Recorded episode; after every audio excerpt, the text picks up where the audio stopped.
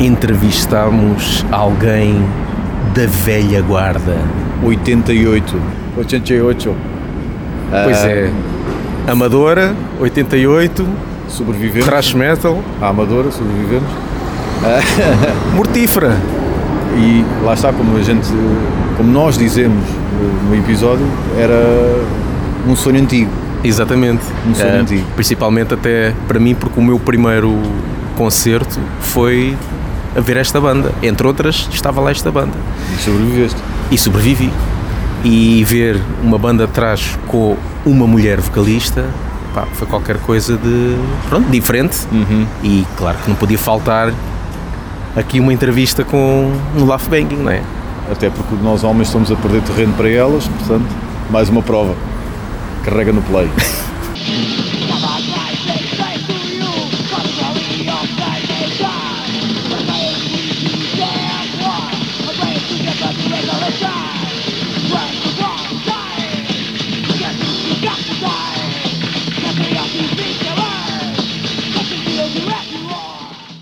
Não, não te sintas, hum, de alguma maneira, pressionada para corresponder a algum tipo de expectativa ou alguma coisa do género. Ok, combinado. Como tu próprio disseste, atenção, eu só tive aquela altura. e Não há problema nenhum, nós sabemos mais ou menos ao que vimos, por assim dizer. Tá bom, pois É. o meu percurso depois não tem nada a ver.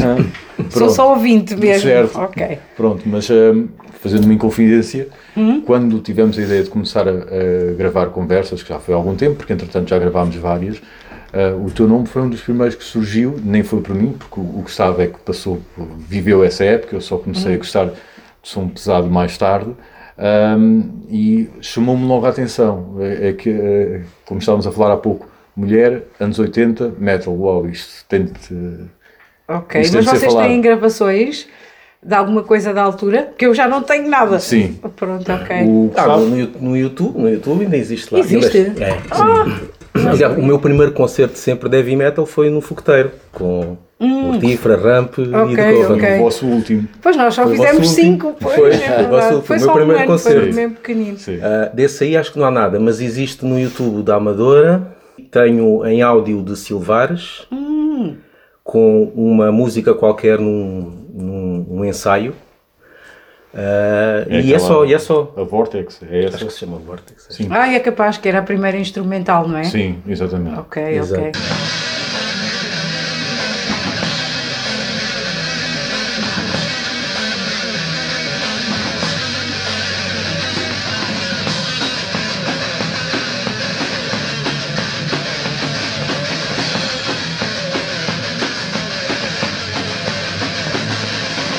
E há um site, acho que é um blog até, que tem flyers e tudo de concertos da vossos Eu, eu acho que ainda tenho o bilhete, acho Desse- eu, do bilhete do, do do, Fogoteiro. concerto do. Uau.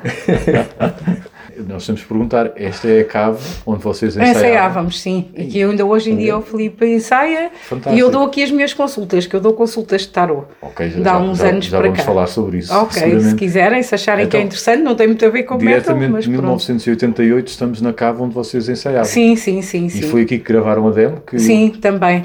Fantástico. Com um, multipistas, que eu nem me lembro do nome, que aquilo era gravava cassete, sim. uma coisa muito arcaica. Ok. Vá, que eu também Era não sei Fostex, explicar. lá. será? Será era Fostex? capaz, Fostex, acho que era isso a Sim. marca. Ou o nome mesmo Sim. do equipamento. Muito básico e Sim. muito uh, homemade, vamos Ok, assim pôr. ok. Pronto. Sim, é verdade, foi aqui. Isso é muito Começou. engraçado. Uhum. E foi aqui também, é aqui onde o Filipe ensaia, pronto, e onde ele toca. Ele agora, se não é indiscrição, tu- eu vi no Facebook algumas bandas estrangeiras ou colaborações estrangeiras ou foi tocar lá fora? Uh, ele, fiz- ele foi tocar lá fora. tocar Ele, lá to- fora. ele toca em várias bandas, não é? Sim. Pronto, tem os bares. Uh, de originais tem a Maria Betancourt, que foi com quem foi lá fora Ah, certo, e sim, que tocou com alguns Betancourt, porque aquilo é uma família grande Ok. de músicos, são quase todos, não é? E hum, toca com o Yellow Dog, que é uma banda nova, metal, que vocês iam gostar se calhar de conhecer, Hum, mas que Dog. ainda está de início. Então, uh, Ok. Tem um, um CD já gravado, mas não com o Filipe, com o baterista anterior, Ok. que saiu, não sei explicar porquê. Mas pronto, de alguma forma ele saiu, procuraram outra pessoa, encontraram o Filipe e aquilo está muito giro, por acaso. Ok. It was fate that we met in the place that was meant. Big mistake, I regret, but could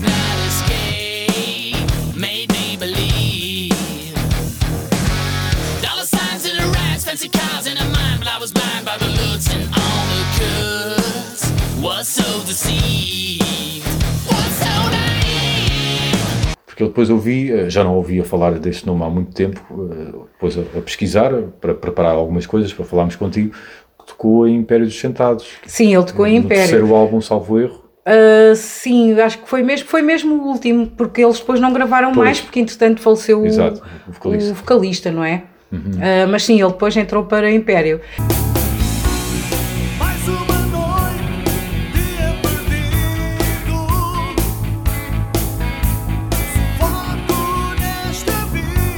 Tão vazia. Eu na altura achei que era mais ele, porque ele, uh, nós começámos com Mortífera, não é? Depois ele saiu, foi para V12, depois Uhum. Exatamente. tocou em STS Paranoide. Uh, tocou com Joel Xavier, uh, outras coisas sem ser metal, mas Sim. vá, pronto, tocou com Adelaide Ferreira, isto tudo assim Exatamente. sempre Uhum. uh, muito rápido, muito seguido. Por isso é que eu achei que até fosse mais isso, com Gonçalo Pereira, também não é bem metal, mas pronto, já é Uhum. Sim, mais sim, sim. destrução. Uh, sim, tem assim um percurso mais interessante em nível de Uhum. E ele, metal e do ele que é eu, não é? full-time. Ou Sim, não? ele, só- ele é só músico, Só sim, sim, sim, mesmo. sim. Agora também toca com o Sérgio Rossi, que não tem nada a ver, Ah, mas sei, pronto, tem que grande, se tocar várias Sérgio coisas, Rossi, não é? Sim, sim, sim. É uma das grandes referências da, da Maria Leal. É? É sério, a Maria Leal disse no programa do Rui Unas, eu gostava de cantar com o Sérgio Rossi e com o Bon Jovi. O que é uma mistura, parecidíssimo. é uma mistura muito engraçada. Eu também acho que tem Supergrupo. tudo a sim, ver, sim, tem tudo sim. a ver. Acho, que- acho que tem tudo para Ok. funcionar. Acho que está uma boa marca de azeite. Tens assim algum sonho, algum objetivo, sei lá, fazer um, fazer um dueto com alguém? O sonho de cantar em palco com alguém, eh, eu vou- vou-te dar eh, duas pessoas que, que gosto imenso. Uma delas é o David Carreira eh, e o outro é o Sérgio Rossi. São duas pessoas que eu admiro imenso como cantores. No estrangeiro, com John Bon Jovi. Então, vamos fazer eh, uma espécie de perdidos e achados, sem querer ser muito saudosista, até porque eu, como disse, eu não vivi essa época, mas tenho muita curiosidade. O Gustavo, é o que eu costumo dizer, é, é metaleiro com pedigree, porque ele sim viveu essa época e atravessou pronto, ok. até agora. Eu apareci com o comboio em andamento. Voltando um pouco atrás, Mortífera, sempre tive esta curiosidade, era porque eras tu, porque era uma mulher, daí esse nome, Mortífera, ou mesmo que fosse eu, um homem eu, seria... francamente, já nem sei. Eu acho que É? era mesmo que fosse um homem. Porque, Mesmo que fosse um homem? Voltando ao início, como é que isto começou? O Filipe começou a criar umas músicas, juntou uns amigos e não havia vocalista. Uhum. Quem é que era, quem é que não era? Eu comecei a cantar na banda só porque não havia ninguém. Era para Ok. pormos as letras para ver como é que iria funcionar. Sim. Pronto. Ah, entretanto, ah, pronto, fazíamos nós as letras, mais os, os guitarristas, fomos compondo coisas e, entretanto, conseguimos fazer ah, cinco concertos seguidos. Só que eu realmente achei que não, não era para mim, que eu não, não era a voz ideal para aquela música, que podiam arranjar uma coisa melhor. Só que, entretanto, houve algumas divergências em termos musicais e foi por isso que eu saí. Mas eu calculo que Mortífera iria ficar na mesma. Uh, penso eu, porque na altura acho que nem pensámos muito nisso, aquilo foi uma coisa engraçada que começou-se a fazer e realmente não sei como aconteceu, Sim. pronto. Uh, começou de uns ensaios, gravar umas demos, portanto nunca fizemos nada mais sério, ou te- creio que tem meia dúzia de temas só. Sim. Eh, nem sequer evoluiu mais. War, Uh, depois eu começou Deadly por Field, o, o exatamente. Deadly Field, o Dark Side, Warriors of Metal. sim, também. Warriors of Metal, Dark Side, um, eles faziam uma Death cover. Train, Sim, Era instrumental. Sim, sim. Uh, eu também tocava uma, uma versão do Orion ao vivo Ah. Ah, para ok. preencher mais Ok. um bocadinho, porque eram realmente poucas as Ok. músicas, os temas que estavam feitos. Vá. Mas Ok. aí vocês gravaram a demo, só que depois não, não quiseram lançar, não é? Eh, Não, porque entretanto depois por a banda do- começou a acabar e pronto, fim, já é? estava, havia algumas divergências em termos de gostos musicais e como é que haviam as coisas de ser feitas e, e nem todos estávamos a querer ser profissionais. O Filipe acho que era a pessoa que estava mais interessada em termos profissionais, tanto que ele continuou a carreira e os outros exato. não. Apesar do Miguel, o guitarrista hoje em dia também ser músico e dar aulas de música e continuar um ok. excelente guitarrista que ele já era na altura. E Mas o Sapo eh, foi para os ramp, o Sapo depois passou pós ramp, quando saiu de Uhum. Mortífera, sim, continuou em ramp, Ah, mas, mas ah, nunca, acho que nunca tinha visto mesmo a música como profissional, Ok. pronto, vamos assim chamar, não é? Fazer só música e viver da música, Certo. enquanto que o Filipe fez sempre isso, não é? Ah, desde que entrou na música, é só profissional, eh, não, não Uhum. tem outro tipo de atividades sem ser na música, quanto muito aulas de, bateria. Ok. eu, eu, sinceramente nem sei bem como é que surgiu o Mortífera, já nem sei juntar essa história. Mas achámos que foi um nome engraçado e acabou por ficar. Eu pensei que se fosse vocalista seria mortífero. Ah, pois, talvez, ah, então, porque nem sequer tivemos hipótese de ver se mudava Não ou sei, não. até pode ser porque- porque ficava bem, porque, como, por exemplo, metálica podia ser metálico, mas Pois, não é também, metálica. certo. Uhum. E mortífera até soa mais, não é? Sim, também pode já, que ser visto isso. É mais, mais sonante. Sim, assim, ficava assim. um nome engraçado, Sim, sim, não é? sim. E até o estilo de música, Exato. meio speed metal, ah, ficava um nome giro, por acaso.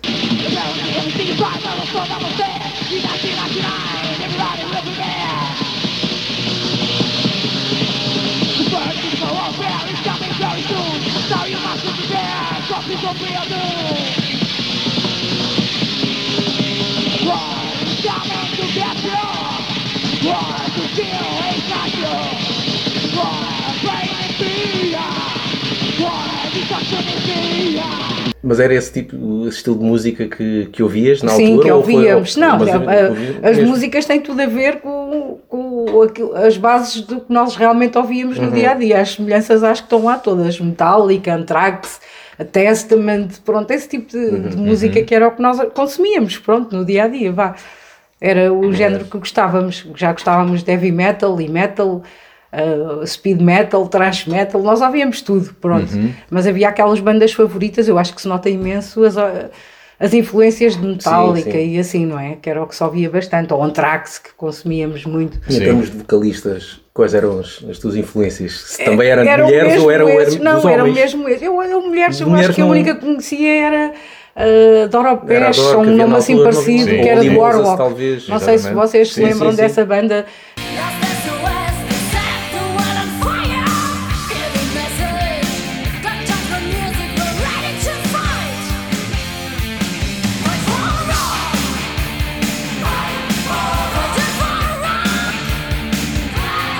Não havia assim, Não havia no fundo, mais ninguém que pelo menos eu Exato. ouvisse, não é? Provavelmente haveriam mais bandas, mas as- os que eu ouvia era quase tudo homens, por isso é que eu Pois. não conseguia fazer aquelas vozes que eu gostava e achava que, pronto, que se calhar não era a voz ideal para estar naqueles temas, vá. E saí da música, dediquei-me a outras coisas, Claro. mas continuo a ouvir muitas dessas coisas antigas, sim. Ou seja, não descobres coisas novas, no- mas vais revivendo a altura. Ah, sim, tenho muita nostalgia das bandas antigas, como Sim. por exemplo Metallica, a partir de uma certa altura deixei de ouvir porque acho que se afastou daquilo que eu gosto, Uhum. pronto. Mas sim, ouço, ouço bandas recentes, gosto imenso de Disturbed, por exemplo, Ah, ok. uma das minhas bandas favoritas. Drowning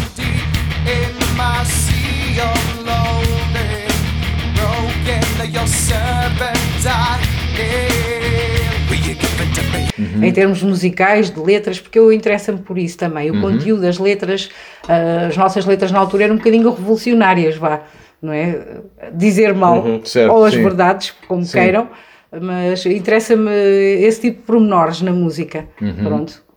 Ah, o ambiente, o que é- qual é a mensagem que tentam transmitir? Depois, as outras coisas mais pesadas é difícil disso acompanhar porque já, já está tudo distorcido, não é? não se Uh, percebe sim, nada. mais com screamos, não é? Exatamente. Sim, mas uh, muito heavy metal baseia-se muito uh, em elementos satânicos, vamos pôr assim, por isso é que se chama death É metal, obscuro, por exemplo, pronto, obscuras, porque tem sim. a ver com, com esse tipo de, de, de andamento. Certo, sim. Uh, ou de simbologia, vamos Uhum. assim pôr. Mas sim, tenho nostalgia, ouço muita coisa antiga ainda que hoje em dia me soa bem. Não sei se é Sim. porque vivemos naquela altura ou se a música ainda hoje me interessa, mas sim, cons- continuo a ouvir bastante Uhum. Ok. essas bandas antigas. Então, e, eh, claro, temos de perguntar hum, que idade é que tinhas, desculpa, se não é indiscrição, Uh, tinha altura? precisamente 20, em 89. Em 89 porque nós tinhas 20 começámos a ensaiar no fim de 88. A banda só durou o ano de 89, eu tinha 20 anos nessa altura. Ok, Fiz então- os 20 em julho. Uma mulher de 20 anos, nos anos eh, 80 ou 89, gostar de heavy metal, ainda para mais ter uma banda, os teus pais devem ter tido um colapso. Uh, pois, mais ou menos, mas eu já vivia junta com o Filipe. Ah, ok. Nós juntámos-nos muito cedo. Aos 20 anos já vivias Já, junto. nós juntámos-nos, começámos a namorar com 16 e passámos a viver juntos aos 17. Portanto, mais um colapso. Sim, sim, Duplo sim. colapso. Eu era, eu era um bocadinho rebelde, tenho que concordar, sim. Uh, era E muito não era nada habitual, nariz. seguramente na altura. Não, para os meus pais, idade, claro que foi um viveres- bocadinho de choque para já por decidir não casar, uh, viver juntos, porque realmente nós éramos muito novos, mas isto para, para o meu pai, que era um pouco antiquado, uh, foi um grande choque, realmente não foi fácil. ah, aceitar isso tudo, mas que remédio, o que é que ele poderia fazer, não é? Pronto. Ah, era, era uma vida um bocadinho rebelde, E tiveste, tive de ser à revelia? Sim. Em inscrição? Não, um dia decidi Tipo, dizer madrugada que ia às quatro da manhã e- Foi quase. Ah, disse que ia viver junta, que não me ia casar, porque nós Uhum. não sabíamos se as coisas iam funcionar, que íamos testar. Claro que o meu pai correu mal, não é? Que ele não gostou, mas o que é que ele podia fazer? Não podia prender dentro de casa. Uhum. E, e decidimos viver juntos, pronto, e ainda hoje estamos juntos. Ao fim Sim, deste sim, tempo é- todo. Está, está É fora de verdade. moda, isso está fora É, de moda, é já um não bocadinho, é de modé já, não é? Já não pois, se é faz. verdade, Vocês é já sabem os truques todos uns dos outros. Olha um coelho de uma cartola. Eu sei, eu sei como é que isso se faz. É verdade, é Já vi esse truque várias vezes. Sim, vivemos muita coisa, altos e baixos, como é óbvio, Claro, em todos sim, os relacionamentos, mas conseguimos ainda manter-nos e gostar um do outro, que é o que é Claro, importante. claro. Temos dois filhos e estamos bem. E já estou a enverdar pela música? Também? não, por acaso não? são só ouvintes também. Ok, Sim, ok. cada um tem a sua profissão. O Filipe foi o único que ficou na música, Uhum. a sério, Ok. e que continua. Houve alguma vez aquela sensação de a banda sobe ao palco, depois tu sobes ao palco e as pessoas pensam o que é que aquela menina está ali a fazer? Eh, Quem é que a deixou subir? O que, o que é que se está aqui a passar? Eu acredito que de início fosse um bocadinho estranho. Sim. Ah, sim, porque não era muito vulgar realmente, não é? Ah, mas tínhamos uma data de amigos que ficavam em cima do palco que empurravam vi, eu vi uns os vídeos, moches sim, sim, para baixo. ah, pronto, e- sim. E- não, mas correu sempre bem, toda a gente me respeitava e era simpática. ah, realmente conheci muitas pessoas. Não tive noção na altura do impacto, como é óbvio, porque aquilo para mim era divertido e era Uhum. engraçado. Mas não tinha noção do impacto que as coisas estavam a ter. Certo. Pronto, e havia tantas bandas naquela altura, porque nós levávamos mais a sério a música portuguesa, as pessoas não se importavam de pagar bilhete, porque Uhum. é verdade, as pessoas pagavam bilhete para ir ver. Ah, como aconteceu ah, no, no pavilhão de Massamá, onde nós fomos tocar, as pessoas pagavam bilhete Certo. para ver. Ok, não era uma quantia muito alta, mas nu- numa altura em que as pessoas nem tinham sequer muito, muita verba Uhum. para despender, não é? E de- tinham que se deslocar de transportes e tal, as pessoas pagavam para ver, era engraçado ver isso. Porque as pessoas com certeza que estavam sedentas. Sim, tinham interesse em nada, conhecer, em é? Ou saber. quase nada. Sim, sim, é? sim, sim. E surgiram nessa altura imensas bandas diferentes. Uh, e havia bastantes concertos, mesmo assim, muito no Rock Rendezvous, que nós Uhum. nunca chegámos a ir lá, mas havia muitos concertos dessa música, digamos, alternativa, vá, Certo, ao que era sim. Uhum. comum, ainda mais cá. Uh, ta- eu lembro-me que nos anos 80, quando eu e o Filipe queríamos ouvir certas coisas, tínhamos que mandar vir álbuns do estrangeiro, que não havia cá Uhum. à venda. E era, isso por acaso intri- intrigou-me ouvir um outro podcast em que eh, também falavam de música e falavam disso. Era através de quê? Da Research Digest? Ou eu nem sei pronunciar. Uh, é que não, aquilo por acaso, uh, o pai do Filipe viajava muito para o estrangeiro, inclusive é para a França, e era ele que comprava lá. Ok. Por incrível que pareça, que Ok. devia ser um bocadinho constrangedor ele entrar numa Certo, discoteca exato, não é? exato. Uhum. e comprar aqueles discos. Quando nós começámos a ouvir certas coisas, realmente ou era amigos que tinham, Uhum. ou então tínhamos mesmo que adquirir, porque não havia outra maneira. Claro. Uh, quando começámos a ouvir Metallica ou Creator, coisas que surgiram na altura, Uhum. uh, ou mesmo Slayer, que eu também gostava bastante, não havia. Pronto, íamos ouvindo, ou de amigos, Certo. reuníamos em casa de amigos, porque havia, alguém que tinha um disco e depois toda a gente gravava cassetes, Claro. que era muito esse uh, o meio de podermos uh, compartilhar uns com os Uhum, outros certo, esses estilos de sim. música, porque não, não era acessível realmente.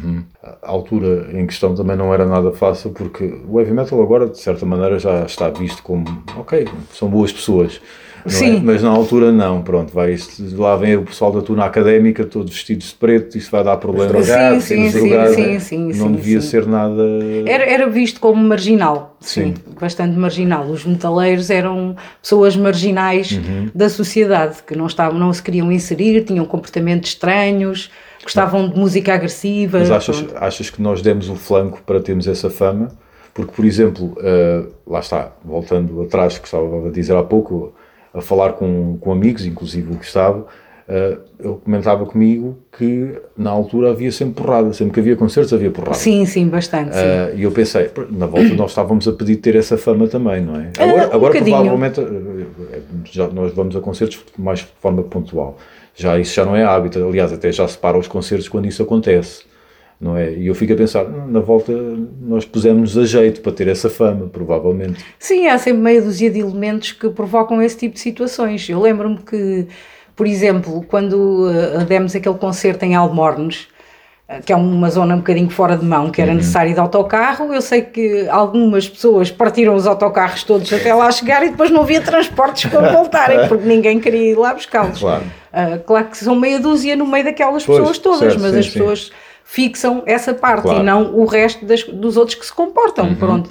Ah, como também havia tendência a haver moches e aquela história dos encontrões ali Certo, naquela. Uhum. rodinha à frente, ah, é normal que essa fama depois surja e que cada vez seja mais evidenciada e não se fale das outras pessoas que se comportam e que estão lá só para Exato. se divertir, como depois se usava abanar a cabeça e sacudir os cabelos e tal, era uma postura diferente, Uhum. Certo, uma sim. maneira de estar tão diferente que chocava assim certas Uhum. ideologias e a maneira de estar, porque nós vinhamos eh, uma década antes tínhamos estado numa situação eh, Completamente completamente diferente. não é? Em termos de comportamento, de maneira de estar na vida. Eh, e isso sim veio, veio abrir a mente às pessoas, parece-me a mim. Um amigo meu deu-me como, como argumento isso, uh, pós- pós-fascismo, Sim. que era a explosão, e então as pessoas não tinham noção Não de tinham noção. calibrar. Sim. Ou, eh, era- Ou de maneira de estar. Toda a gente logo- queria ser diferente Era tudo e 80, irreverente. não havia 8, era tudo 80. Sim, sim, sim, sim. Estive sempre, estive na retranca este tempo todo, agora com o Salazar É verdade, cá, é verdade. Os anos 80 foram os dos 80, é verdade. É verdade. É uma boa eu frase essa, os anos 80 foram dos Foram 80. dos 80, sim, porque era, era normal que as pessoas.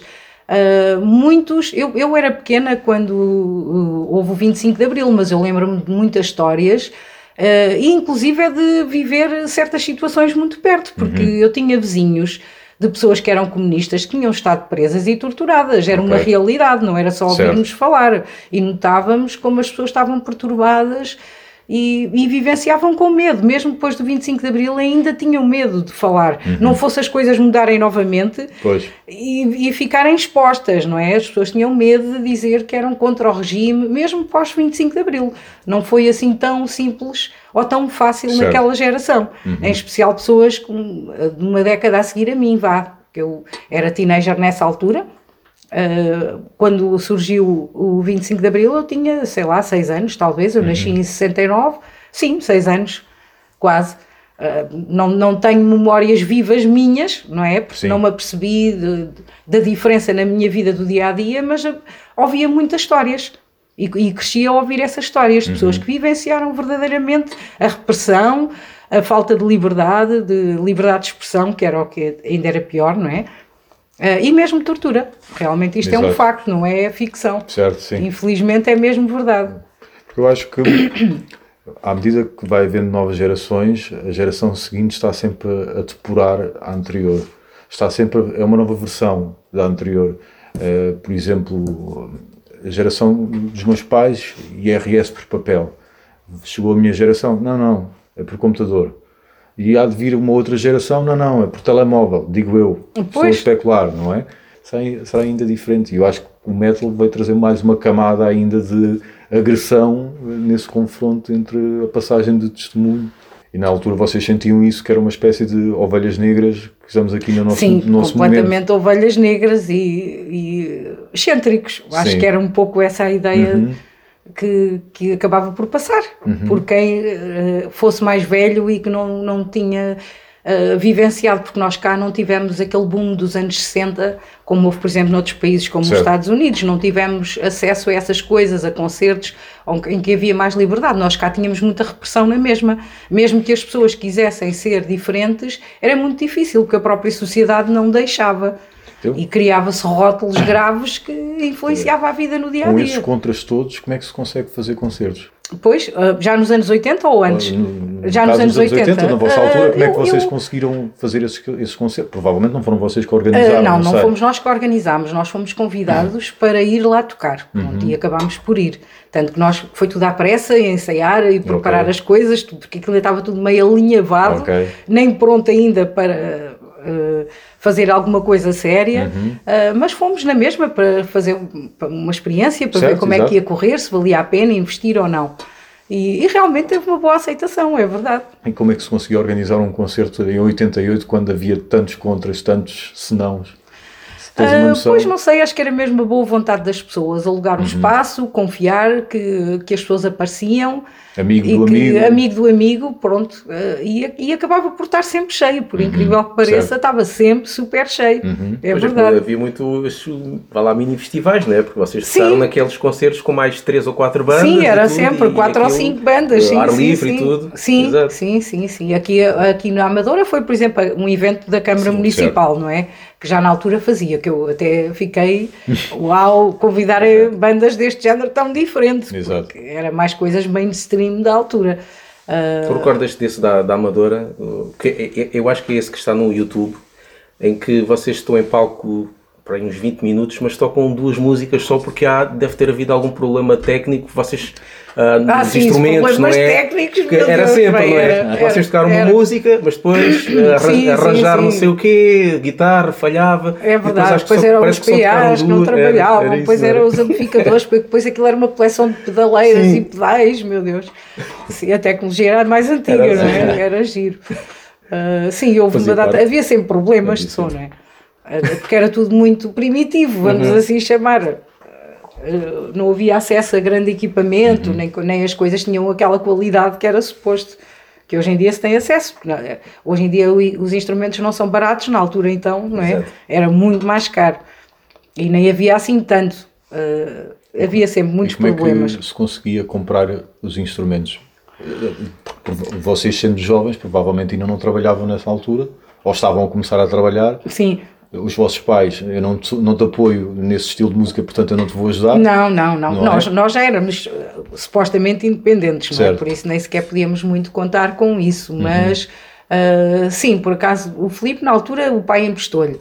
uh, para lhe comprar a bateria, acabou por Ok. lhe comprar uma bateria porque era realmente um investimento brutal. Ainda hoje em dia é, Certo, sim, porque sim. os instrumentos musicais são conectados com 23% de IVA.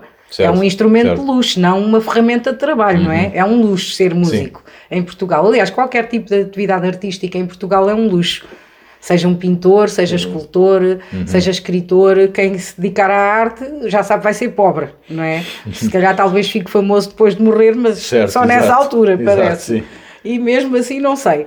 Ah, ainda hoje em dia é, é instrumentos são caríssimos, Uhum. não estão ao alcance facilmente de qualquer pessoa que queira, ou então compra uma coisa mais acessível, com pouca qualidade, como é óbvio. Sim. Mas se, se quiser minimamente ah, um instrumento bom, é muito caro. E na altura Não é era assim. lojas de música, uma ou Sim, outra. havia uma ou outra, duas ou três em Lisboa, que eram Sim. Uhum. muito conhecidas, não é? porque eram toda a gente ia, Claro. ah, mas era tudo muito, muito, muito caro. Vocês tinham de se hipotecar ali com alguma coisa. Sim, era difícil, tinha que se andar a juntar, a pedir emprestado, isto e aquilo. E lá se ia conseguindo arranjar, era pa- para tocar era um amplificador emprestado não sei quem, mais os pedais Ok. do outro, e quer dizer, era quase tudo angariar Certo. para conseguir fazer alguma Certo, coisa, não é? sim. O, o meu microfone fazia mais feedback que eu sei lá. era uma coisa, eu não podia mexer muito, senão aquilo Sim. era assim, gritava por todo lado.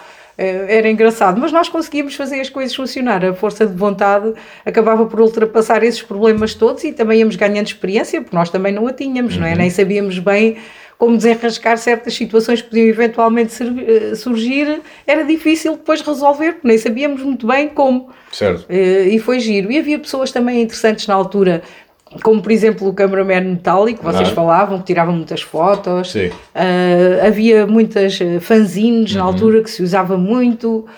Eh, pronto, e as pessoas iam espalhando a palavra assim, através desse tipo de informação. Era engraçado como funcionava e acho que funcionava bem para, Certo. para uma coisa que começou assim tão Uhum. de repente, até funcionou muito bem realmente. Eu acho que ah, há várias áreas em que é assim, mas no heavy metal eu acho que tem uma camada extra de dificuldade, que é, ah, é mesmo fazer omeletes sem ovos. Principalmente nessa altura. Nessa altura, sim, sim, sim. porque sim. há ainda mais camadas de eh, contras, não é? Aos pais, aos amigos, à sociedade, há mais senãos. Eh, Sim, outras vários, á- e mesmo do as outras editoras. As editoras, eh, eu lembro-me, por exemplo, V12, que foi para aí em 91 ou coisa que o valha, eh, quererem gravar em inglês e não podiam, foram obrigados a gravar Pois um é. disco em português. Porque a editora assim, Porque a editora assim o mandou. E se queriam realmente gravar, têm que respeitar as regras das editoras. Não havia livre-arbítrio nessa situação. E punham as músicas, o que é que saía aos singles, quer dizer, não era a banda é que decidia o que é que queria fazer. não, acabado havia uma data de normas. Acabado de sair do, fascismo, veio uma editora fascista. A sim, eram muito. Dizer, olha, Eu acho tem- que nós ainda temos hoje em dia há do senhor muito. de Santa Combadão, nós temos saudades desse senhor, portanto vamos fazer assim e assim porque eu quero. É, é um bocadinho, sim. E quem quisesse aceitava. Quem não quisesse, Uhum, claro. olha, arranjava dinheiro para poder gra- gravar um disco Por pelo si. seu próprio bolso, que era um disparate, porque era uma quantia super alta. Não havia hipótese, não é? Exato. Pronto. E eles tiveram mesmo que gravar o disco em português.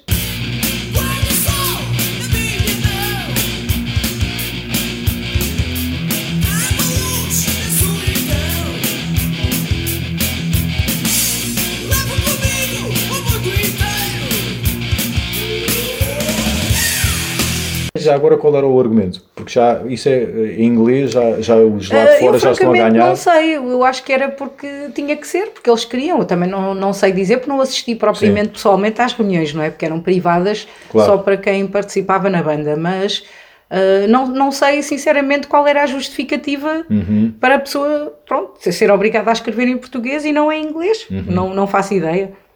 Talvez algum toque de patriotismo que não estava ali lá pois. muito bem, mas Certo, sim. devia ser. Não tenho nada contra os patriotas, mas também não é preciso exagerarmos, Exato, não é? Eu claro. própria sou patriota, não nacionalista, mas patriota. Há uma diferença, Há certo. grande, abismal, não é? Mas ah, apesar de hoje em dia parece que muita gente confunde os dois. Sim, certo. Ah, Não é verdade, É, é. pronto, mas eu não, eu sou só patriota. Uhum. Gosto da pátria, mas sou uma cidadã do mundo, como se costuma dizer. Ah, eu acho que as bandas deviam ser livres de gravar a música que eles próprios criaram eh, e não ter restrições da parte das editoras que vão comercializar essas Uhum. próprias músicas, não é? Até porque ah, em inglês teriam acesso a um mercado muito maior Sim. do que ao nacional, que é um nicho muito pequenininho. Uh, Nota-se um, um disco de ouro cá ou de platina à vista, por exemplo, dos Estados Unidos, quer dizer, lá é um fiasco absoluto. claro. Uh, se quem tiver um disco platina cá, se vendesse isso na América, era um fiasco É. absoluto. Uh, que a nossa dimensão é mesmo muito pequenina, mas isso depois refere-se em tudo, porque também é um nicho tão pequenino que a Uhum. pessoa mesmo queira sair daquele núcleozinho, não consegue, porque não tem acesso. Está tudo muito fechado, Certo. Se- seja em termos de agenciamento, seja do que for, é tudo muito pequenino. E essas pessoas não permitem que mais ninguém se infiltre, não é? Mais uma vez fazer omelete sem ovos. Sim, sim, sempre, ainda alguém hoje em dia. consegue sair disso. É verdade, eu acho que hoje em dia, mesmo assim, é tão difícil, ou mais difícil ainda, ah, viver da música do que nos anos 80. Francamente, acho Uhum. mesmo. Já houve uma altura melhor nos anos 90, mas voltámos, regredimos imenso, quanto a mim. Eu- há, mais facilidade em termos de instrumentos, com a internet também. Sim, só se for pela também, internet. Será mais a fácil. pessoa, se conseguir na internet ter sucesso, ok, passa a ter sucesso, mas se não, ah, nota-se pelas rádios, por exemplo, que Ah, tipo de músicas é é- que passam sim. e quais são as músicas que passam, porque é um disco. Sim, é repetitivo. mais difícil, São é mais aquelas difícil furar o mercado Sim, agora, é muito mais difícil Muito também. difícil mesmo. Não, mesmo que a pessoa tenha sucesso na internet, não quer dizer que venha a passar nas nos rádios. Anos, nos anos 90, eh, falava-se de haver uma espécie de cota para bandas portuguesas. Eh, o que eu acho ri- ridículo, porque é quase condescendente Depois, ter que estabelecer uma cota. eu não consumo muito rádio, confesso, porque só- não é, bem o género de música é que eu ouço. Uh, mesmo no carro ouvimos mais CDs, porque assim ouço o que eu quero e não Claro, aquilo que me claro, querem sim. pôr a mim, porque eu já dei por mim a gostar de músicas que eu não gostava, ouço de início não gosto, mas depois ao fim de ouvir 30 vezes, sim, aquilo acaba por ser orgulhoso, que remédio, não é? Já me lavaram ao cérebro. cerebral. Pronto, é isso mesmo. Depois da lavagem ao cérebro, uma pessoa já começa a adaptar-se, porque o ser humano é muito, adapta-se muito Sim. facilmente a tudo, até às coisas más. E a música, pelo que se consome na rádio, muitas vezes é isso. É à base da exaustão de ouvir até que já sabemos a letra e o refrão, e Uhum. quando damos por ela estamos a cantarolar aquilo que não gostamos. E isso assusta-me um bocadinho, francamente. Sim. Prefiro ser eu a escolher aquilo que eu quero ouvir. Gosto de ouvir de novo para conhecer, mas depois eu escolho se quero continuar ou não. Claro. E ali eu não posso escolher, sou obrigada a ouvir aquilo que eles querem que eu ouça. Eu fiz este exercício porque achei eh, e acho importante e acho engraçado também. Imagina que para mim, no- nos meados dos anos 90 e inícios de 2000, aparecer um bom álbum já era assim uma coisa mais pontual. Agora ainda mais. Agora parece quase que é um deserto. Às vezes aparece uma coisa que possa chamar a atenção, mas agora parece que ainda mais que é um deserto. Parece que está em velocidade de cruzeiro. Sim. Então imagina o choque que eu te senti quando fui ver. Deixa cá ver que álbuns é que foram lançados quando Mortífera eh, andava, andava aí. Então em 88 estamos a falar do Kings of Metal de Manowar, do Seventh Son de Iron Maiden, o Keepers 2 de Halloween, Salt que of Heaven de Slayer. Portanto, isto é só alguns. Foram lançados em 88 quando os Mortífera estavam aí. Em 89 que os Mortífera ai- ainda existiam. Tes- Testament, Terrorizer, World Downfall, Agent Orange, só um dos melhores de, de Sodom, uh, At- Atlas of Madness, Morbid Angel, Slowly We, We Rot, de Obituary, Repulsion, Horrified, Carcass, Symphonies of Sickness, uh, Annihilator, Alice in Hell. Isto é só quase best-ofs. É só tipo o Wall of Fame, como há no, no- nos desportos. Se fizessem o Wall of Fame do metal, estes anos, e o Gustavo, eh, comentámos há pouco a caminho daqui, que ele diz que quando, e ele melhor do que ninguém poderá dizer, quando tenta adivinhar um álbum que gosta muito ou que acha mesmo muito bom, Vai quase sempre ter esses anos, exato. esse ano. Pois, é verdade, Então, é Eu verdade. imagino o, o, o ferver, a, a excitação de viver numa altura em que, olha, aquela banda lançou um álbum novo. É pá, se o último era assim, este agora. Ou então, olha, ouvi uma banda agora que nunca tinha ouvido se falar sequer e tu nem vais imaginar, ele faz uma coisa que eu nunca tinha ouvido. Ou seja, estava-se a trilhar tudo aquilo que havia por trilhar e eu apareci já com muita coisa trilhada e praticamente alguns trilhos já fechados, até porque já esgotaram, já, já se fez quilómetros naquilo. Já, eu lembro que na altura havia comentários às vezes de Ei, mais uma banda a soar a Pantera, será que já não chega? Pois, Enquanto pois, vocês pois. nesta altura, não, não, não não há nada desse género, traz. E vocês viviam numa época Sim, de muitas novidades, De é muita verdade, é energia, verdade. muita Hoje em dia já está quase tudo inventado, não é? Sim, sim. É, é difícil criar coisas novas e diferentes. É, não é fácil, realmente. Eh, Começamos a ouvir e detectamos logo um estilo. Não é que nós também não, não fôssemos, Certo. porque quem ouve também percebe quais eram os estilos que nós ouvíamos. Uhum. Eh, claro que sim, que havia ali muita influência, ainda mais quando se sabia pouca música, era mais difícil inovar, não é? Eh, mas acho que sim, que hoje em dia já está um bocadinho gasto, porque já toda a gente inventou tudo. Eh, há mais agora umas misturas de criatividade, mas no fundo não há nada de novo. Certo, sim. Sim, aí concordo, sim. Imagino a excitação de ir a uma loja e trazer um CD e, ansioso por chegar a casa para ouvir aquilo. Sim, sim, sim. Porque eu tive esse sentimento, sim, tive esse sentimento mesmo nos anos 90, mas neste não é comparável. Com hoje em com dia, sim. altura. É difícil, é, comparável. verdade. E vocês estavam numa altura mesmo em que ta- estava tudo. Era quase tudo novo, sim. Uhum. Para nós então era mesmo tudo novo, porque havia algumas bandas que já existiam há mais tempo, mas nós cá é que não tínhamos muito acesso. Sim. E depois passámos a ter, e foi um boom, nem tínhamos quase tempo para ouvir tudo, tanta coisa nova que Exatamente, havia, certo. não é? Depois havia as rádios pirata que traziam Sim, coisa, sim, que sim. aí tínhamos muito por onde ouvir. Aí não é? sim, Depois aí- acabou, mas as rádios pirata Pois. não é onde É, e, e passavam tudo, realmente, Tudo. não havia filtros, eh, vários estilos, várias bandas, Uhum. não havia. Eh, não, não estava muito fechado o mercado, Exato. antes pelo contrário, eles eh, eram uma mente aberta. Era muito. Todos os géneros para as pessoas conhecerem, sim, É. sim, sim, É um também bocadinho consumia agora como é a bastante. internet também. A internet, no fundo, eh, e os podcasts inclu- incluído, é eu quero fazer um programa que eu quero ouvir e que não há. E a internet é eu quero ter, fazer um programa de TV, entre aspas, que eu gostava de ver e que não há.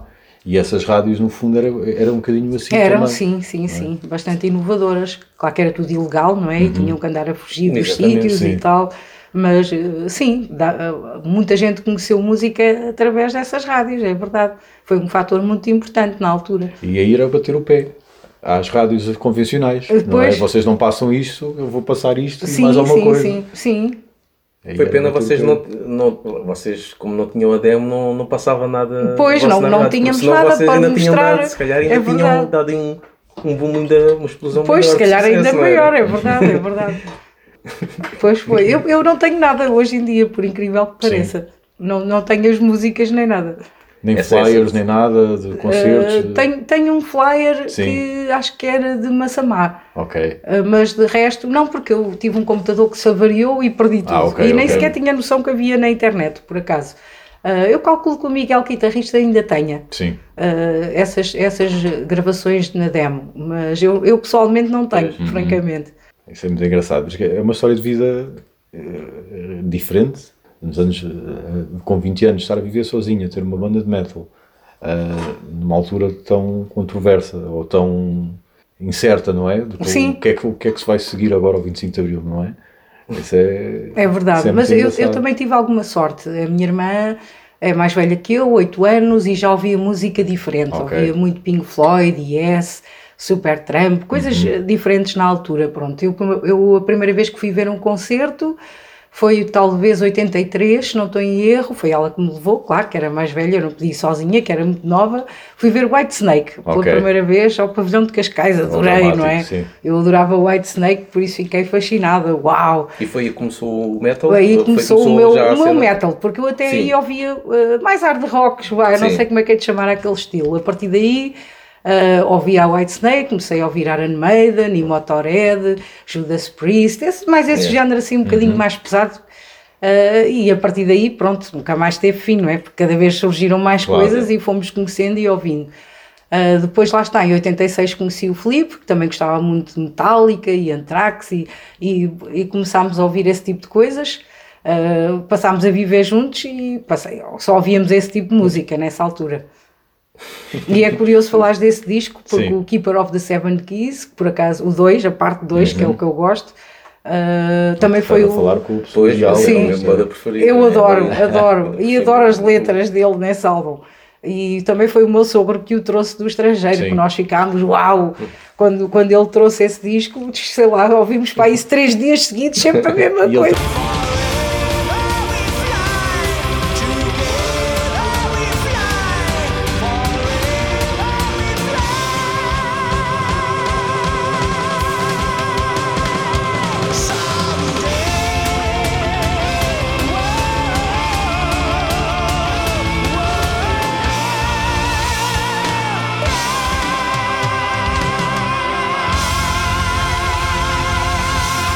Fazia ao desconhecido ou vocês já diziam, olha, esta banda... Não, nós é que dizíamos, Não, esta banda e este nome, por isso Ok. é que eu digo, devia ser caricato ele entrar numa discoteca, Ah, não eu- fazer a mínima ideia o que é que está a comprar.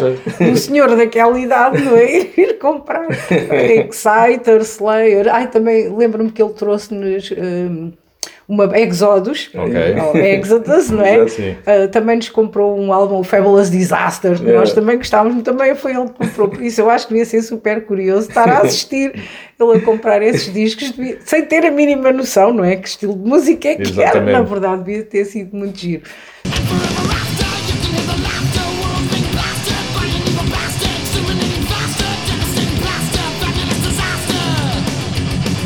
E ainda mantens esse formato, que na altura era Ah, vinil? sim, ou ainda ouço cassete? algumas coisas, Era vinil? Uhum. muito à base de nostalgia, porque há coisas que eu ouço de álbuns antigos, francamente, hoje em dia, por exemplo, Metallica não ouço quase nada, do, do recente, Ah, isso nem tu nem ninguém, não é? Ah, pois não sei, mas eu francamente, mas essas bandas antigas, ou melhor, os discos antigos dessas bandas, que ainda hoje em dia existem, gosto.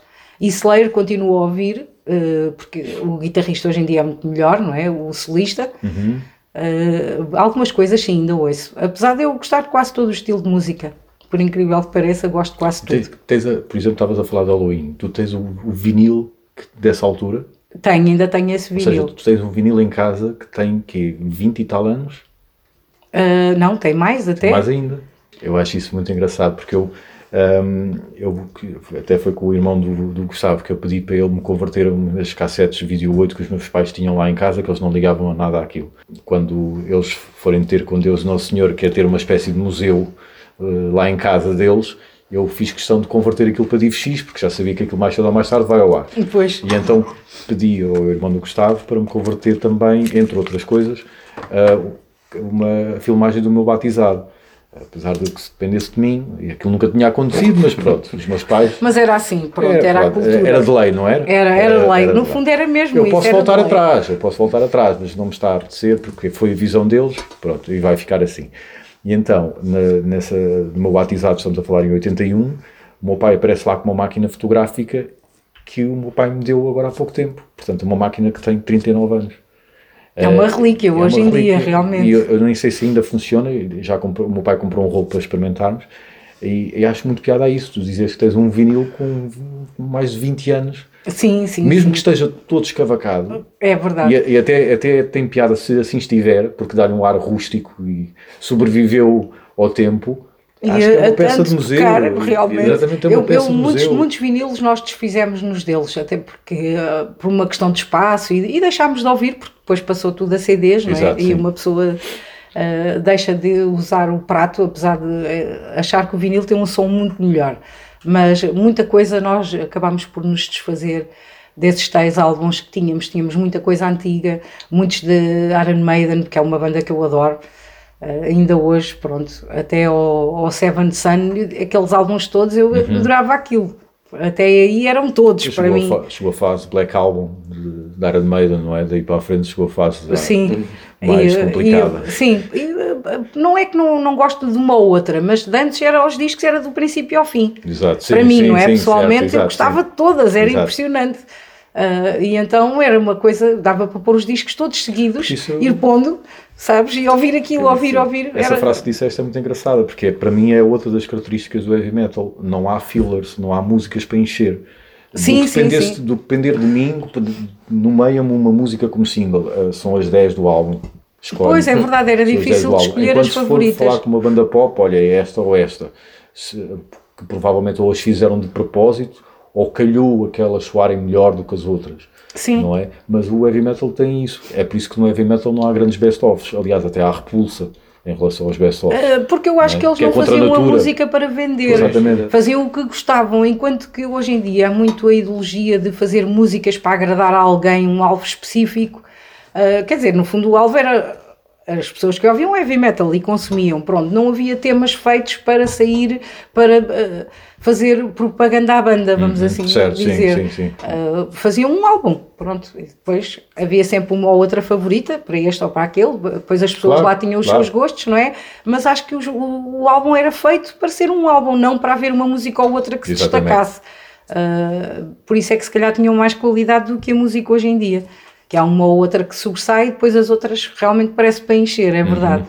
Por isso é que talvez eu ouça mais as coisas antigas do que as recentes. Certo, Pronto. sim. Apesar de eu hoje em dia ouvir quase tudo o que é de música, enquanto nessa fase não, só ouvia mesmo aquilo.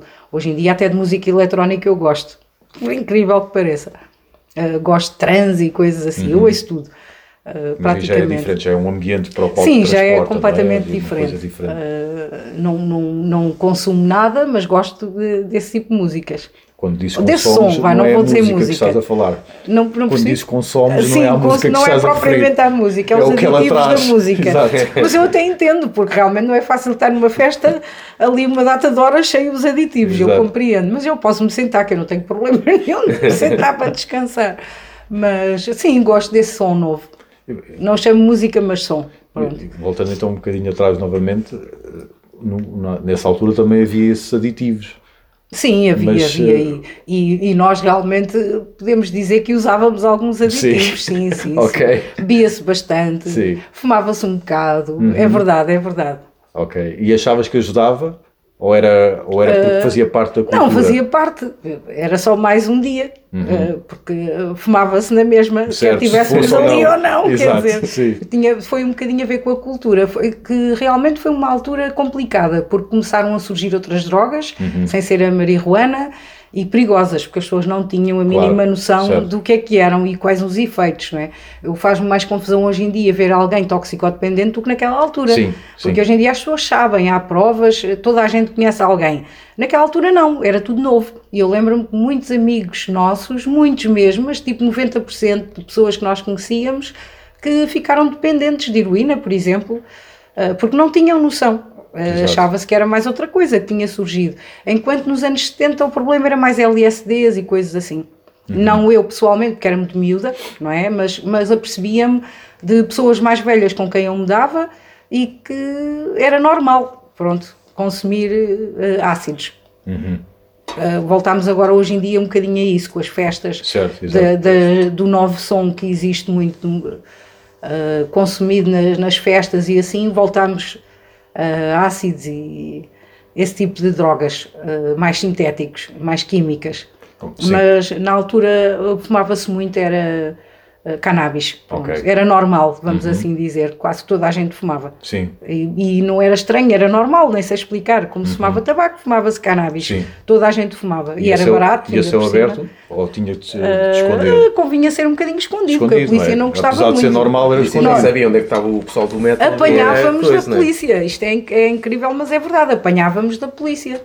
A brutalidade policial era Uhum. uma constante. Rusgas em todo lado, roubavam as mortalhas, a sério. Para consumo Havia deles sempre para próprios. consumo próprio, porque Exato. ficavam com, com as ganzas e com as mortalhas, calculo eu que não é? Era só pedir um cigarro e um isqueiro e estava feito. Exato, sim. Mas eh, era, era difícil, realmente. Uhum. Tinha que se andar às escondidas, claro, mas no fundo toda a gente fumava na mesma. Pois. sem querer ser deselegante, com certeza que um dos problemas dos seus pais era lá vai ela com o seu namorado drogado, da mesma maneira que eu tinha, que o meu grande amigo, que é, que não tenho problemas de dizer, chama-se Pedro, foi ele também me passou a cena metaleira, eh, e que se veste e se vestia na altura sempre de preto, eh, os meus pais na cabeça deles, pronto, lá vai ele com um amigo drogado. Pois, eu, eu talvez não tivesse tanto esse problema, porque eu, infelizmente, os meus pais descobriram que eu fumava antes de namorar com o Filipe. Por isso, não sei quem é que desencaminhou quem, não é? não sei se devia estar a dizer isto, mas pronto, é verdade. Ah, não tive tanto esse problema. Sim. Ah, eles descobriram, pronto, aconteceu. Não é que eu quisesse, mas aconteceu. E não, não viam o Filipe tanto nesse aspecto, apesar de nós usarmos dorsartes de bandas e coisas Exato, assim, sim, pronto, dava um bocadinho nas vistas, era Claro. estranho.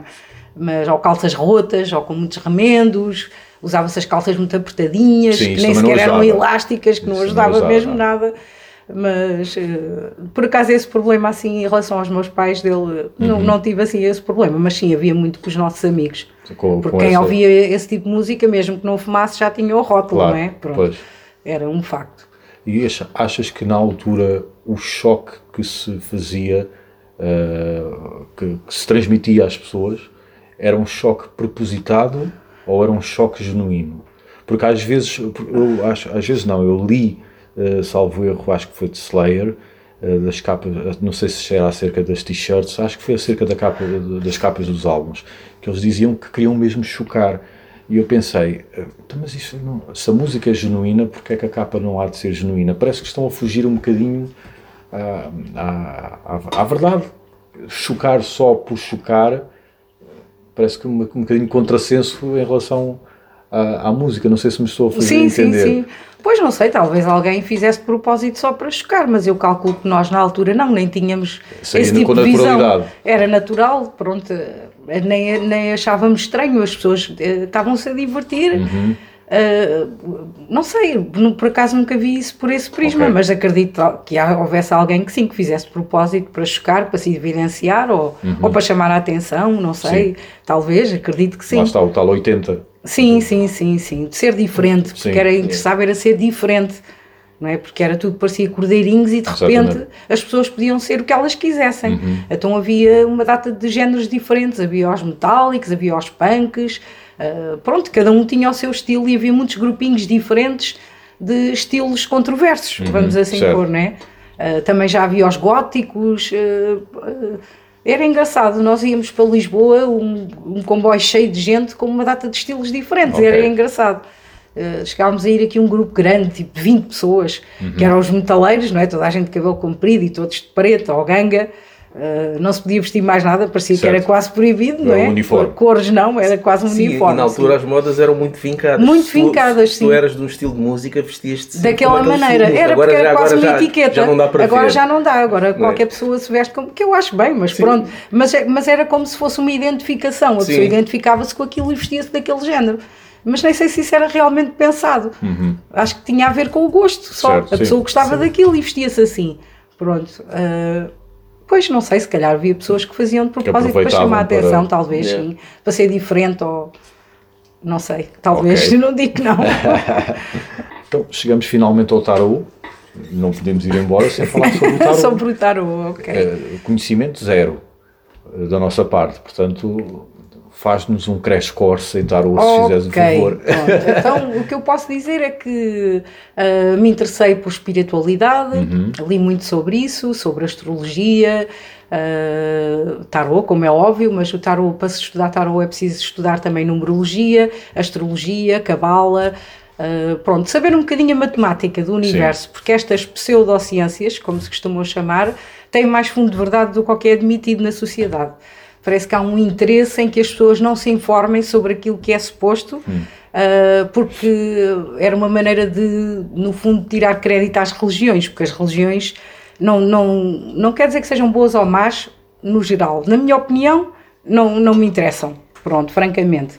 Uh, mas uh, porque estudei várias, andei Certo. em várias, para evangélicas ou católicas ou de outras áreas, pesquisei muito sobre isso tudo, até que em 2006 fiz realmente um curso de tarot e comecei a dar consultas de tarot. De início cobrava consultas e depois deixei de cobrar. As pessoas dão o que quiserem dar, fazem Ok. um donativo, porque assim é uma maneira de eu ter a certeza que as pessoas podem vir. Não por uma questão financeira deixam de vir às consultas por causa disso. A- acho que é um, um tema muito curioso que eu só uso os arcanos maiores, que é composto por 22 cartas, que representam os arquétipos ah, que os seres humanos precisam de vivenciar, porque aquilo simboliza um círculo em que a primeira carta supostamente é o 0 ou o 22, que nem sequer tem número, que completa um círculo de, de- do que uma alma passa quando encarna na Terra. Pronto, isto é um bocadinho mais vasto, não é? Tem a ver Certo, com sim. reencarnação e outras coisas e comportamentos terrenos que nos levam à espiritualidade maior. Pronto, a evoluir, como é que eu ia te explicar? A ascender, vá, Uhum. se esta é a palavra. Uh, e é, é curioso, é muito engraçado. Estás a falar de uma parte 2, então. Ou seja, sendo supondo que o nosso tempo aqui em Terra é a parte 1, a parte 2 é quando isto deixar de funcionar. Uh, eu, é eu- eu nem sei lado. se isto será a parte 1, talvez seja uma parte intermédia. Uh, da maneira como eu vejo as coisas, eu penso que nós, na verdade, somos espírito, Uhum. não somos carne. Uh, é, é essa a parte em que as religiões tentam ensinar que nós fomos feitos à semelhança de Deus, não o físico, mas em espírito, uh, porque nós somos uma consciência independentemente do corpo. Não é o cérebro, o cérebro é só um computador que processa informação. Nós somos consciência antes disso. Uh, e é isso que vive sobre o, o- a carne. Quando nós morremos, a consciência liberta-se, o corpo fica. Tudo o que é material fica no corpo material. Por isso é que nós, quando morremos, não levamos nada, não é? Fica cá tudo. Inclusive é o corpo, é só um veículo, como o nosso automóvel, só funciona quando nós estamos dentro, saímos e aquilo está ali. É um monte de sucata, vamos assim chamar. Uh, acredito que nós temos vidas sucessivas na Terra, porque precisamos de aprender um caminho moral e espiritual do que é que é correto, uh, obedecendo a leis cósmicas, independentemente dos homens as conhecerem ou não, uh, como por exemplo a lei da causa e efeito, aquilo que nós dizemos semeamos, colhemos, pronto, Sim. para mim isso é uma lei de causa e efeito, que é tão real como por exemplo a gravidade, a gravidade não se interessa se nós a conhecemos ou não, se acreditamos nela ou não. Se eu chegar à beira de um prédio e me mandar ali abaixo, o que é que interessa para a gravidade se eu acredito nela? Então, eu digo que não acredito. karma, claro que acredito, é isso que cria o karma. Uh, quando as pessoas têm uma postura em que não respeitam os direitos do próximo, os direitos é tudo o que é correto e moral, é mais fácil dizer ao contrário, do tipo, não faças aos outros o que não Uhum. queres para ti, porque se eu disser faz aos outros o que gostarias, é muito mais vasto do que o não. O não as pessoas sabem logo o que é que não querem. Às vezes não sabemos o que queremos, mas sabemos o que não queremos. Uh, e sim, o karma é criado quando fazemos aos outros e infringimos a liberdade do outro e temos que pagar por isso. Por isso as pessoas reencarnam as vezes necessárias até ultrapassar esses karmas. Eh, até pagarmos aquilo que andámos cá a fazer de errado. Se a pessoa tiver uma vida correta e não fizer mal a ninguém, não precisa de encarnar novamente. Aprendeu o que é que vinha cá fazer. Se não aprendermos, vimos várias vezes até aprendermos e nos podermos libertar da fisicalidade, porque eu acho que Uh, como por exemplo os aliens, quem é que acha que este mundo, este universo foi criado só para nós, para paisagem, para quando à noite vamos ver as estrelas? Isto para mim parece um bocadinho absurdo, mas eu respeito, que cada um acredita no que quer, não é? Como eu costumo dizer, até porque são coisas que muitas vezes não são provadas, por isso é só uma crença. Certo. Mas na minha ótica, é claro que os mundos são habitados, não quer dizer é que sejam todos no mesmo nível que nós. Até porque o espectro de luz que nós conseguimos ver com os olhos físicos é tão pequenininho em relação ao espectro real, uh, que é óbvio que deve haver mais coisas que nós não conseguimos ver. E como por exemplo o eletromagnetismo, nós sabemos que há um campo de força, no entanto não o vemos, mas Certo, ele está lá, existe. Não é? A gravidade é a mesma coisa, por acaso é observável, porque alguém deixou cair uma maçã, supostamente, mas estava lá. Há leis que para mim são universais e estão lá e são imutáveis, como a o karma é uma dessas leis.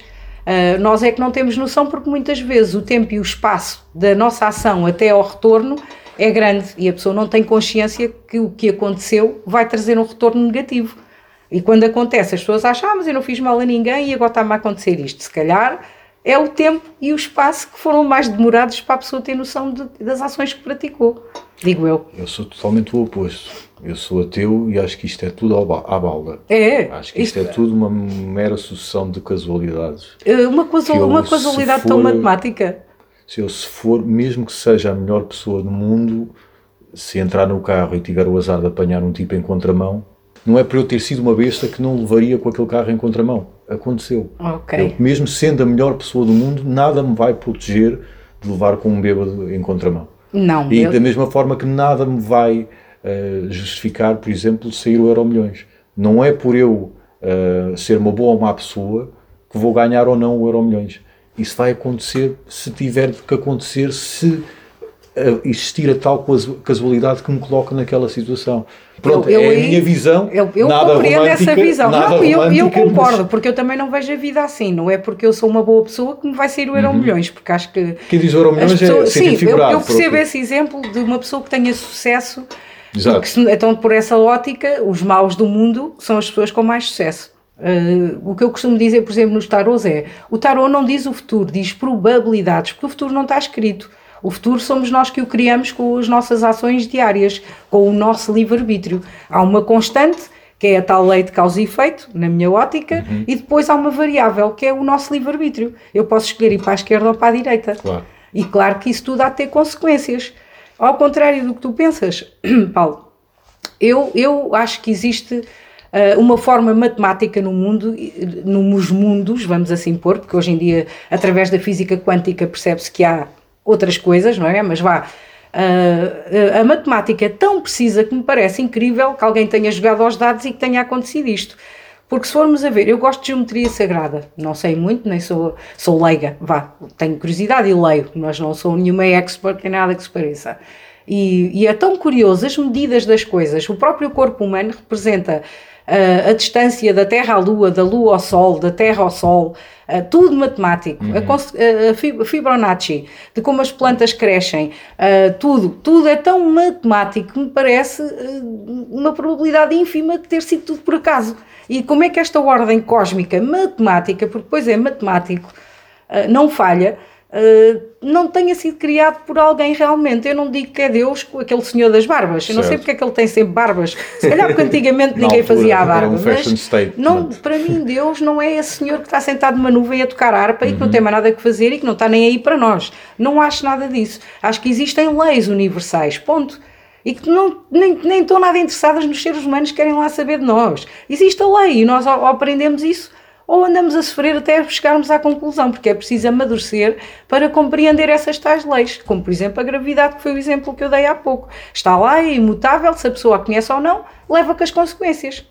Se eu, não, eu digo, ah, mas eu não acredito nisso, por isso não me afeta. Ok, então mas se eu me mandar de um prédio, Claro. o que é que a gravidade não está nem aí se eu acredito nela ou não. Exatamente, sim. Morri, olha, até podia ter sido uma pessoa maravilhosa, como tu dizes, e me caí dali abaixo, olha, esfolei-me toda.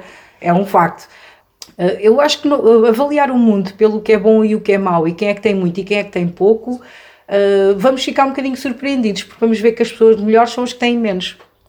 Porque os maus conseguem fazer coisas e ter acesso a informação e a, porque a informação é poder.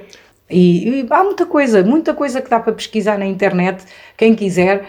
Ah, há muita palha, é verdade, porque há- na era da informação, qual é a Sim, única. tem que se filtrar a ver Pronto, o que é que na era as da pessoas às vezes informação- vão para sítios que, o que é que eles tentam fazer? Exato. Propaganda e desinformação. Exatamente. Uma vez que não podem esconder o que é que existe, porque nós estamos à, à distância de um clique Certo. daqui para o outro lado do planeta hoje em dia, então espalha-se muita coisa, muita palha, como eu costumo dizer. Porque a pessoa vai pesquisar qualquer coisa, encontra 50 sites, uau, metade deles não presta, quer dizer, a pessoa acaba, ainda nem começou, já desistiu, Exato. porque é exaustivo. Mas como eu já leio isto há muitos anos, não é? já estou mais habituada a ir à procura, se calhar também tendenciosa, não digo que não, começa a, a ir por certos sítios. Define uma eh, equipa, não é? Eu, é- eu é sou, um desse- sou desta equipa, É sou um deste- desta linha por- de pensamento. Sim, sim, sim, sim. Ah, eu, não- eu não acho que seja teorias da conspiração, porque há muito tempo deixaram de ser teorias, infelizmente. Eu gosto de pesquisar, mas a conspiração, mas não acho que seja teoria, porque há tantas provas, hoje em dia, provas concretas, que deixou de ser uma teoria há muito. Continua-se a chamar isso às pessoas como eu que gostam de pesquisar coisas alternativas, mas já deixou de ser teoria, infelizmente. Ah, antes fosse, que eu gostava de estar a ficar esquizofrénico e isto fosse tudo inventado, ficava feliz com isso, mas infelizmente não é. É muito real. Por isso é que, lá está, para mim, aquela tal lei, voltando atrás, da causa e efeito, ah, nós não podemos avaliar as coisas só daqui, deste plano. É como eu estar a mostrar um filme e eu mostro-te um frame e, que, e quero que entendas a história. Não consegues. Ah, é muito mais vasto do que isso. É claro que, ah, na minha visão, ninguém está na hora errada, no sítio errado. Isso não existe. As pessoas vivem o que têm que viver porque têm coisas para aprender. Por exemplo, eu posso aprender a paciência se tiver alguém que me tire do sério, não é? Senão, como é que eu sei que sou uma pessoa paciente? Exato. Como é que eu sei que sou uma pessoa que gosta de ajudar se não tiver situações e assim sucessivamente? Pronto, isto para não estar depois a esparcer muito. Para mim, eu vejo sempre tudo assim. E temos que ir à causa. A humanidade só muda quando as causas forem mudadas, porque as pessoas só ligam aos efeitos. Isto tudo é um efeito que, de uma causa que foi criada há muitos séculos. Nós estamos ainda a vivenciar coisas e a pagar por coisas que nem sabemos já quase de onde é que elas vieram. E hoje em dia elas estão cá e temos que lidar com elas. Por isso só estamos a ver efeitos, mais nada. Isto tudo são efeitos de causas muito antigas e que as pessoas hoje em dia já quase nem sabem o quê. É assim que eu vejo. Perdemos os recibos. É um bocadito, perdemos os recibos e a noção de quem é que teve a brilhante Ok. ideia de começar isto, Certo. não é? Porque, eu vou dar um exemplo, procurem tudo o que é feriados, tudo o que é festas ah, católicas, por exemplo, isso tudo são festas pagãs, só se mudou o nome. Como não conseguiam parar que as pessoas fizessem fogueiras para adorar não sei quem, a gente põe outro nome de um santo qualquer e passou a ser católico. Não, aquilo já existia. Nós é que achamos que agora é assim. Mas eh, continua-se a festejar coisas, as pessoas é que já nem sabem o que é que é. É uma festa, então a gente vai. Mas nem sabe o que é que estamos na verdade a adorar. Certo. As pessoas fazem isto constantemente. Vão à igreja e fazem assim porquê? Nem sabem. Ah, o sinal da cruz, ok. Vai lá perguntar ao padre porquê. Curiosamente, nos chakras. Terceiro chakra, chakra daqui e estes, que é o que sai para os braços. Foi como eu, há, há pouco tempo em conversa com um amigo meu, ele, ele explicar-me porque é que as pessoas batem com o maço de tabaco na mesa quando compram, Uhum. eh, e ele dizer, eu bato porque lá faz, lá concentra o, o cigarro, o que está lá dentro do cigarro, mas a maior parte das pessoas não sabe porque é que faz isso. Fa- Falo só por habituação, por, É. por ver as outras pessoas Porque isso fazer. começou quando as pessoas fumavam cigarros sem filtro. Ok. E era uma maneira de calcar o tabaco. Concentrar, mas, concentrar tudo. Já, já, agora já tem filtro, mas Exato. Só que há uns que fazem só porque. Só porque Mas, mas a maioria hoje, é, é- hoje em dia, a maioria das coisas que nós fazemos é, é por uma questão de hábito. As pessoas não param para pensar porque é que se faz assim? Porque é que se diz assado? Eh, não, não vamos às origens do porquê. Porque é que é necessário este tipo de rituaizinhos que as pessoas fazem sem ter consciência? Nós participamos nisto tudo e nem noção temos do quanto estamos a participar. E quem é que estamos a adorar? Por isso é que há tantas religiões. Como é que é necessário? Por exemplo, só católicas há 5 mil e tal, baseadas em Cristo. E todas, têm- elas é que são as donas da verdade. Amazing, não é? Depois como é que uma pessoa decide quem é que afinal é, Exato, sim. é difícil escolher. Não, nós somos educados naquela religião porque nascemos ali. Porque se tivéssemos nascido no Médio Oriente, éramos muçulmanos ou em alguns países africanos. Não é? Isto é- Por isso é que para mim, lá está, contigo, se calhar achas que é um acaso nascer aqui ou lá. Para Uhum. mim, não. A gente nasce num sítio porque tem as características próprias para a aprendizagem que é necessário para o próprio indivíduo. Uhum. Não é? E se acreditarmos na reencarnação, que para mim é fundamental, só assim é que Deus é justo e bom, senão não seria, como é óbvio. Tinha jogado aos dados e lançou-me aqui, mas podia ter corrido mal e eu ter nascido na Arábia Saudita, que era uma maçada. Mas pronto, Ah, ah, acho que é mais profundo do que isto só, para mim, como é Claro, óbvio, não é? claro. Eu, não consigo chegar lá. Eu, eu sou muito primário. Acho que Mas gostava que pesquisasses sobre isso. Sim, sim, sim. Para, para ver o que é que achas. Claro, pronto, podes conhecer outra- continuar a achar visão. que, pronto, ok, é uma teoria, ok. que Ou é algumas coisas fazerem sentido, quem Tanto sabe? que eu costumo dizer a título de brincadeira, quando eu morrer, vou lá para o churrasco e acabar num frasco de Nutella com o meu nome. É eu não, assim. por acaso até sou mais espiritual. Tipo, É? Olha, então fica aqui há um coisas, há coisas que, eu eu que ofereço disseste, uma consulta a há cada coisas um que quando disseste quiserem, que, ok? que eu li, não sei o que, e relaciono também com isso. Eu, eu para mim, uh, um à parte, pronto. Uh, eu tive algumas experiências também quando era mais nova que me fizeram perceber que havia algo mais. Uh, que não era visível a olho nu, mas que existia, que eu sabia que ali estava. Uh, e isso também me fez sempre muita curiosidade sobre as coisas, e, inclusive as experiências aqui em casa, e muitos amigos nossos assistiram a algumas estranhíssimas, Sim. sem explicação. Uh, e que me puxou sempre para o lado oculto das coisas, o porquê. Eu sempre fui a mania dos porquês, então tenho que saber porquê. Por isso é que eu gosto tanto de pesquisar, porque eu tenho que perceber porquê. Claro. Não é que alguma vez, às vezes, chego mesmo às conclusões dos porquês, mas pelo menos motiva-me a saber e querer saber cada vez mais. Uhum. E é isso que me movimenta. Pronto, e faz interessar pelas coisas, Claro, pelos ires- temas. não é? atrás. Ires atrás. Ir atrás, sim, tentar perceber, tentar saber mais, ou fazer as ligações, porque também é preciso depois ligar as coisas, saber ligar os assuntos e as matérias. Pronto, eu gosto de pesquisar à volta. Não só aquilo, mas depois o que é certo, que se passa à certo. volta. Porque às vezes a paisagem é muito maior do que o que parece. Lá está, aquilo que nós vemos é muito pouco. Eu acho que é mesmo muito pouco. E isso está aprovado cientificamente. O espectro que nós conseguimos ver de luz é ínfimo em relação a. é tipo 10% daquilo que é a visão geral. Não é? Por isso, isso aí diz muito. Não diz nada, mas diz ainda muito. é pior. Eu também, que eu agora não vejo bem ao longe, portanto, olha, ao longe eu tive que ir levar os óculos, senão depois não vos via. Se vocês estivessem a dizer adeus, olha, não conseguia ver quem era. Estamos a divagar. Embrulhando, embrulhando agora um bocadinho, como é que essa visão tua cósmica, celestial, estou, com certeza estou a dar os objetivos, adjetivos errados, Uhum. Sim, mas essa, eu percebo. essa visão mais... Como é que isto encaixa tudo naquilo que eu faço hoje em dia? Não, uh, como é que isso encaixa, e tu disseste que prestavas e prestas atenção às letras do metal, quando por sua vez vais ler letras que super negativas e super... Assusta-me que eu um acho que são um bocadinho. como a minha visão, que é, amigo, isto é tudo ao acaso, safa-te. Eh, Pois. O meu negativismo vem não só da minha infância, como, como se passou, que não foi lá muito feliz, pelo menos eu acho, e depois, porque ao gostar de metal, eu vi também, olha, estou aqui gajos como eu, gajos que acham que isto, é- veem sempre o copo meio, meio, meio, Meio vazio. vazio. Como é que tu vês, então, mas não é difícil encontrar ali um espelho?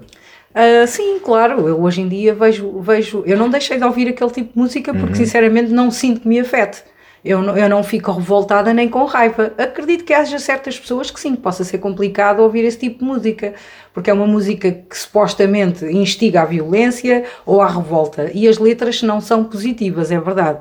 Ah, em especial death metal é, é Sim. matar e Sim, é um pronto, aquelas imaginário, é é um coisas. não é mas eu um- como eu assim. vejo aquilo. Eu, eu eh, dou valor ao simbolismo e Uhum. às coisas que. Quem quer passar uma mensagem usa símbolos, que é uma linguagem universal que a maioria das pessoas não sabe, mas eles estão a dizer uma mensagem, não é? E está lá, e para quem quiser, que entenda.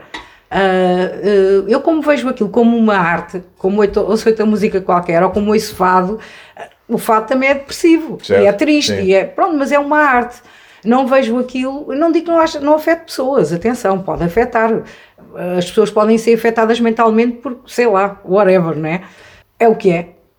Não sou Consegues- eu agora que posso mudar Mas isso. não é? consegues separar a coisa, acabas tipo, ok, eles têm esta visão, não é a minha visão, mas eu fico a gostar pelo som. Sim, eu gosto do som. áudio. Eu, francamente, o que eu gosto mesmo é os ritmos de guitarra, que é o que eu gosto. Pronto, aquele estilo Uhum. Certo. que infelizmente é daquele género. O que é que eu posso fazer? Não, se, eu, se eu gosto ou não das letras, francamente, não gosto muito. Mas é o que é. Mas na altura não, não tinhas essa visão. Não, né? nessa e na altura não. ok, Não. é, é esta a minha visão. Não, não tinha noção, nem via aquilo. Eu achava, porque, por exemplo, enquanto nós escrevíamos sobre a política ou o war, que era contra as pessoas que irão para a guerra, e pronto, eu- já tinha essa ideologia em si ah, e achava que era uma maneira de eu poder passar aquilo que eu achava. Eu e o Filipe, por exemplo, ou o Rui e o Miguel, quando escrevíamos as letras, era uma, uma espécie de uma crítica à sociedade, era o que eu achava neste contexto, pronto, mas não. não Uh, não me deixava influenciar Uhum. pelas letras negativas, por exemplo, que achava que era, alguém escrevia do que lhe apetecia. Certo, Uma pessoa escreve aquilo que acha que quer dizer, pronto. Uh, que era o que nós fazíamos também, quer Claro. dizer, não, não levava aquilo tão à letra, não achava que eles andavam a matar pessoas, por isso é que escreviam as letras. Quer dizer, é, é uma forma de arte, pronto, Uhum. e aquela arte, aquele tipo de música, era umas letras negativas, ok? E por Pronto, sua vez, há alguma banda que tu digas, eh, ok, eles espalham bem, eles, eles, eles veem como eu vejo. Há alguma banda que tu digas isso? Hum, Eu, eu acho que no metal não, porque, quer dizer, agora há Alter Bridge e coisas assim que há light metal, não sei como é que é de Sim, chamar aquilo. sim. Pronto, tem umas letras mais positivas. Ok. Mas o metal tem tendência a ser letras negativas. Ou, ou com raiva, violenta. é Halloween. Halloween é tudo Sim, é exato. Sim, Halloween é? nessa altura, É o happy- uau. happy metal, É o happy, é? chamado, até chamam happy metal. Happy é? metal, pois é verdade, eu disse light metal, mas é mais essa a expressão, tens razão. Vimos da Alemanha, que é uma coisa. Pois, que é estranhíssimo, não é? Mas pronto. Ah, porque eu, eu acho que a Alemanha é como, é como nós, nós não podemos ali- analisar um povo, vá, ah, por, por certas características que um governo incute. E aquela é as uma nova pessoas- geração. A nova geração tem vergonha daquilo que se passou. Claro, e quem tem dois dedos de testa para pensar, eu acho que chega rapidamente aí, mas no fundo, quer dizer, eh, quem, quem estudar um bocadinho, eu não sou muito eh, aficionada do nazismo, porque certa, sinceramente faz-me um bocado de aflição certas coisas que uma pessoa acaba por ter que saber e ouvir, mas tenho uma noção. E da maneira como cresceu o nazismo lá, as pessoas vinham de uma guerra, quer dizer, houve uma lavagem ao cérebro de tal maneira, e quando se vive já num contexto tão fascista, em que a pessoa é obrigada a reagir igual aos outros, porque sabe o que é que lhes acontece, porque eles estavam ali ao pé dos campos de concentração, eles sabem o que é que aconteceu aos vizinhos e pronto, não é? Eu acredito que a pessoa é obrigada a ir atrás e tem que levantar o bracinho e fazer o mesmo. Que- porque tem risco de vida, Exatamente. não é só porque sim, não, tem risco de vida. Por isso eu acredito que muitos nazis não eram nazis. Claro que havia alguns seguidores sérios e ferrenhos, hoje em dia há, por incrível que pareça, na sociedade hoje em dia existe. Pronto, pessoas com essa eh, mentalidade. Mas acho que na altura muitos era porque eram obrigados a ser, como nós éramos fascistas, que quiséssemos ou não, antes do 25 de Abril, quem é, quer a pessoa achasse isso ou não, que remédio vivia num regime fascista, tinha que respeitar as leis e, e, a, e a maneira de se comportar, porque se fosse diferente já sabia o que é que lhe acontecia Exato. desaparecia, não é? Eh, Pronto, era verdade, desaparecia durante um tempo, alguns voltavam a aparecer, outros não. E era, era um bocadinho este o terror que se vivia, por isso eu acredito que na Alemanha, em especial as pessoas mais novas e que estudaram e que sabem, eh, sintam vergonha, claro que sim, eu acho que sim também. Helena, para fina- finalizarmos, pedimos sempre à pessoa que gentilmente acedeu ao nosso pedido para nomear uma música para passar, para passarmos eh, como final de episódio. Uma música que gostes muito, que estejas a ouvir agora ou que tenhas ouvido muito numa determinada altura. Gosto muito do Master of Puppets, pode ser essa. Pode pronto. ser. O, o Master of Puppets, para mim, uau! Não queres, Gosto nothing, não queres o Nothing Else Matters, nem o Load. Uh, não, gosto mesmo do Master of Puppets porque acho que tem tudo a ver. O Master of Puppets acho que já diz tudo aquilo que eu penso. A letra toda está uau. Vocês, lá está, voltando atrás, vocês em 88 tinha sido o Unjustice for All. Pois, Tinha sido o Unjustice for All. O que foi assim um bocado. É, é, Em pois foi, outro, porque foi já assim. foi. uh, dizer, já, já estão ali a começar a querer mostrar que vão para outros sítios. 500 sim. riffs na mesma música. Sim, muitas e, e mudanças não de sei, tempo. Uhum. estranho, foi diferente. Mudaram uh, bastante, mas eu, eu gosto desse, até ao Black eu gosto. Uhum. Uh, mas realmente já foi diferente. O Master of Puppets é o meu favorito. Então vamos a isso. O mestre das marionetes. Obrigadíssimo. Obrigada eu pelo convite, mais uma vez. Gostei muito. Obrigado.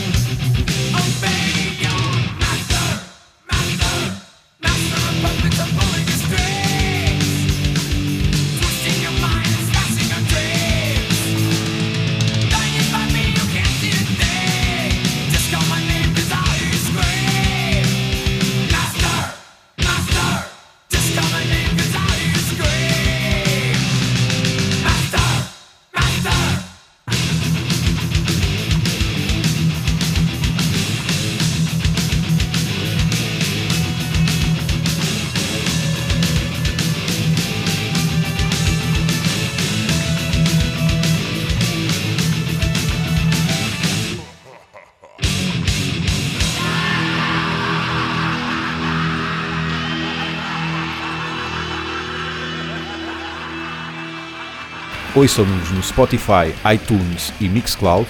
E sigam-nos no Facebook e no Twitter e apoiem-nos no Patreon.